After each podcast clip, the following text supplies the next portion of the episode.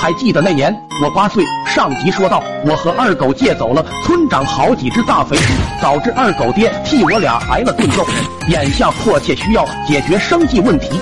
这天我正喝着西北风呢，二狗就提议说：“咱总借人家的东西过日子，也不是长久之计，咱也应该自力更生啊。”此话一出，我看二狗的形象瞬间就显得高大起来。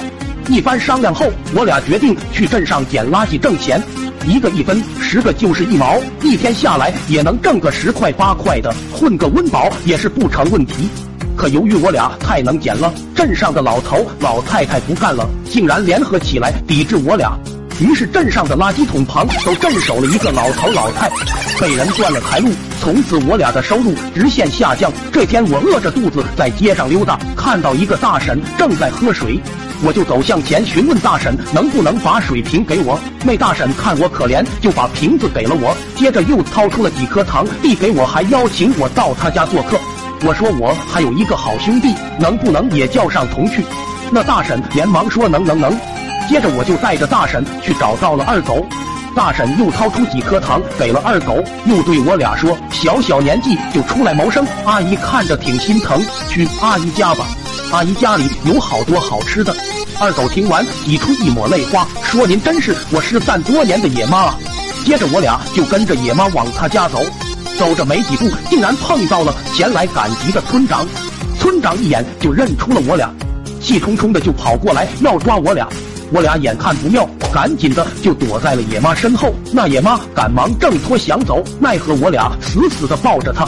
村长上前询问野妈的身份，还没等野妈说话，二狗抢先说：“这是我新妈。”我也赶紧附和道：“对对对，这是新狗妈。”村长愣了三秒，好像就明白了怎么回事，就把我俩给村里嫁接果树带来了两千块钱的经济损失给说了。然后说，既然舅爹妈赔不起了，只能由你这个新妈赔了。听完这话，再看看凶狠的村长，新狗妈思量再三，为了少生事端，就只能不情不愿的掏出了两千块给了村长。给完了钱，我俩就跟着新狗妈骑着一辆三轮走了。再说村长这边拿着钱，心里喜滋滋的，可转念一想，就觉得事情有点蹊跷，于是就拨通二狗爹电话：“狗剩，恭喜你娶了个新老婆哟。”还是个富婆了，你真牛批！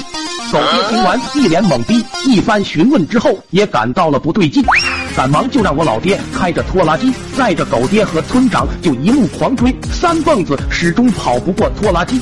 后来在隔壁省，我就听到了熟悉的拖拉机声，往后一看，果然是老爹，我吓坏了，赶忙让新狗妈快蹬呀，不然我俩就得被抓回去了。新狗妈慌忙扭头一瞧，把手就瞬间不受控制了。此时正值下坡，竟也忘了刹车，只听见砰的一声，我和二狗都被蹦飞了三米多高。